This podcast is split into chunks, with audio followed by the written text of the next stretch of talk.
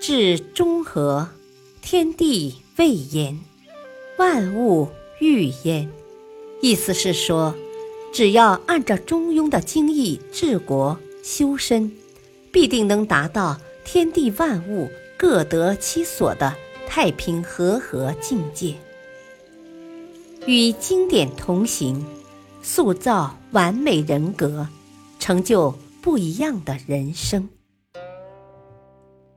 欢迎收听《中庸》第六章。执其两端而用其中。原点。子曰：“舜其大之也与？舜好问而好察而言，隐恶而扬善，执其两端，用其中于民，其斯以为舜乎？”译文：孔子说：“舜真是具有大智慧的人呐，他喜欢向别人请教，又善于对那些浅近的话语进行分析，发现其中有不好的言语，就隐瞒下来，不向外人宣露，以免妨碍以后的进言之路。对于那些好的言语，则大加表彰。”宣扬，鼓励其以后继续向自己进言。舜直持着过与不及两个极端，仔细权衡得失，选择那适合中庸之道的来施行于平民百姓。这就是舜之所以成为舜的原因吧。精解，好问善思。就近察言，在我国古代，只有最贤德之人才有资格做一国之君。所以，我们都知道尧、舜、禹以才继位，禅让天下的千古美谈。他们既是国家的领袖人物，也是道德人伦的典范君子。为我们后世炎黄子孙所熟知和敬仰。根据《论语》记载，尧向舜禅让天下时，曾经告诫舜，希望他继承帝位之后，能够好察而言，允执其中。孔子认为，这就是舜能够得民心的大智慧之所在。正是他好问善思，就近察言。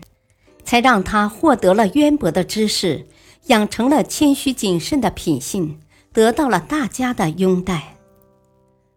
中庸之道要求我们以舜为榜样，在生活中要多观察、多学习，做到学以致用。正如西方一位哲学家所说的那样：“把你生命中所经历的一切，化作对你人生最有用的东西。”孔子认为，舜是一个有着超凡智慧的大贤者。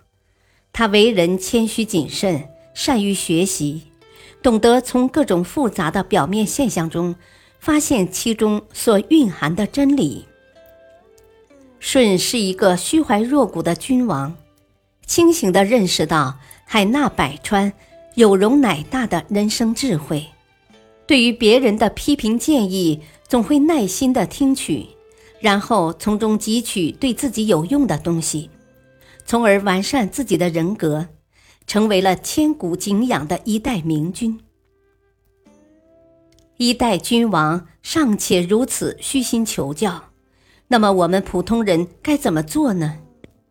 我们是不是更应该秉持中庸之道，尽可能的从他人他事中汲取经验和智慧，使我们的人生更加完美？更加辉煌。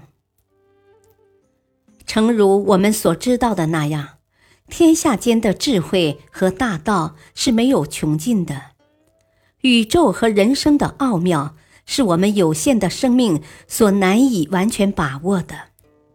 另外，一个人的认知能力和智力水平是有限的，一个人即使再怎么聪明，天资再怎么高。世间也有他不明白的道理，人生也存在他找不到答案的难题。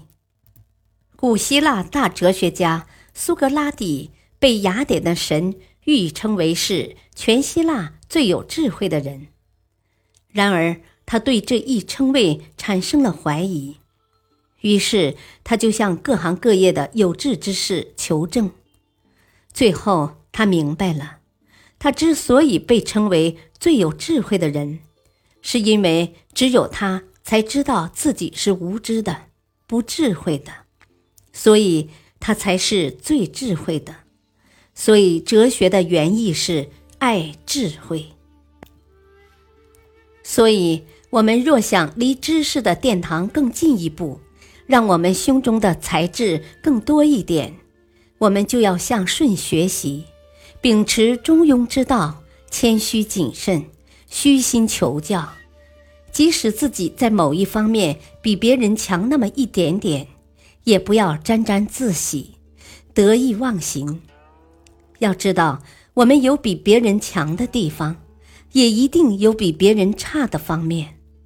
拿自己的所长比别人的所短，算什么英雄呢？中庸思想要求我们，任何时候都不要骄傲自满，不要以为自己多么了不起。一旦如此，我们就会止步不前，我们渴望求知的那颗心就会尘封起来，任何知识和智慧都会被我们拒之门外。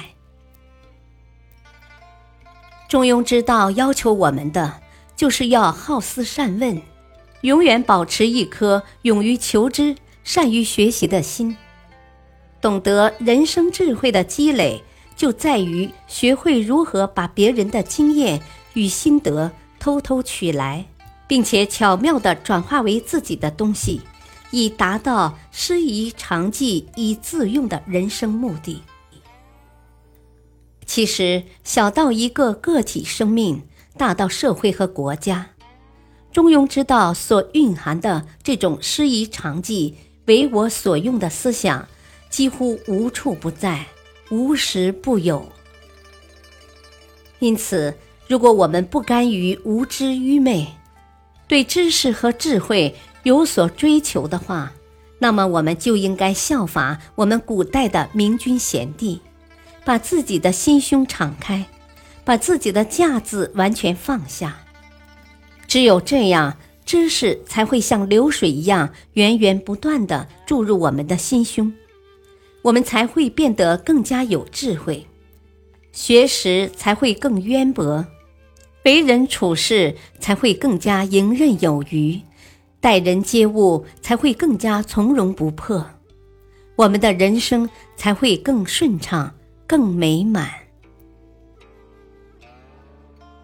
感谢收听，下期播讲精解：隐恶而扬善。